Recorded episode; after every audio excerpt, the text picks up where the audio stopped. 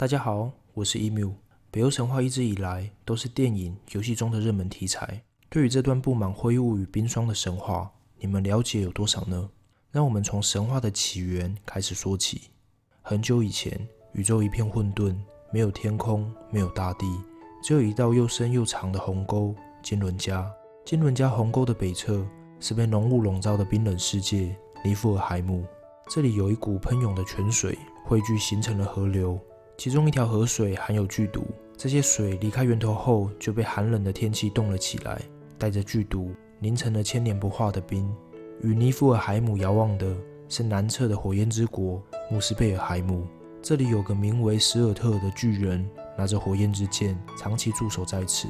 当他挥舞火焰之剑时，冒出的火花落在金伦加鸿沟的冰上，寒冷的冰遇热瞬间化成雾气，遇到冷空气又凝结成霜。就在这过程里，不经意地融入了生命。就这样诞生了双巨人之主尤米尔和一头巨大的牛欧德姆布拉。尤米尔在黑暗中靠着巨牛的乳汁维持生命，而巨牛则舔食寒冰的严厉与白霜。有一天，尤米尔吃饱后睡意袭来，睡梦中流下的汗水竟然都变成了巨人。这群巨人自成一族，称为双之巨人。巨牛持续舔食冰层。冰层中渐渐又出现一位有着亮泽金发、体魄雄伟的男子。这位在冰块中诞生的男子，就是诸神之主普里。诸神与巨人都从冰中诞生，但巨人受到河中剧毒的侵蚀，个性异常粗暴、邪恶；而诸神自视为正义的拥护者，彼此的厌恶与日俱增，大战一触即发。这场战争最后由巨人族拿下了胜利。后来，普里的儿子博尔。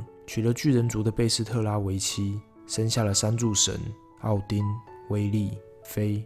三柱神为了报祖父之仇，继续挑起战火。尤米尔难敌三柱神凛冽的攻势，拼命抵抗，仍败下阵来。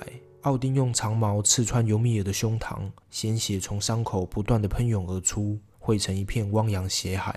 失去首领的双肢巨人一族四处逃窜，血海袭来，巨人族几乎全数溺毙。最终只剩下一对巨人男女，乘着小船冲破血浪，费尽千辛万苦逃到了海的另一端——乔登海姆。带着对诸神的怨恨，繁衍了下一代，建立了巨人国。巨人在强大的恨意下成长，于是世世代代与诸神为敌。诸神驱逐了巨人后，终日面对广阔虚无的世界。有天终于开窍，奥丁提议，就用尤米尔的身体来造世界吧。威利和菲都点头认同。三人便开始了创天地的计划。于是，尤米尔的身体成为大地，血成为海洋河川，骨骼造山，粉碎的骨头与脑髓成为苍穹与云朵，最后将头骨向上抛去，成为天空。奥丁又去捕捉了火焰国飞来的火花，抛散在天际，成了星星、月亮、太阳。世界从此有了光明。在诸神忙着造天地的同时，尤米尔的身体开始腐烂，身上长出的蛆。最后都成为了侏儒。侏儒分成黑侏儒、白侏儒两种。黑侏儒的性格阴险狡诈、爱说谎，非常不得诸神喜爱。诸神拿他们没办法，只好将他们驱逐至寒冷的世界角落。而白侏儒不仅心地善良，且非常善于照顾花草树木。不仅如此，还长得十分好看。这些白侏儒后来又被人类称为精灵，当做森林的守护神。就跟所有神话故事一样，诸神总是最宠爱人类。奥丁特别用了尤米尔的睫毛，在尼夫尔海姆与穆斯贝尔海姆间围出了中间世界，并用海来保护这片土地。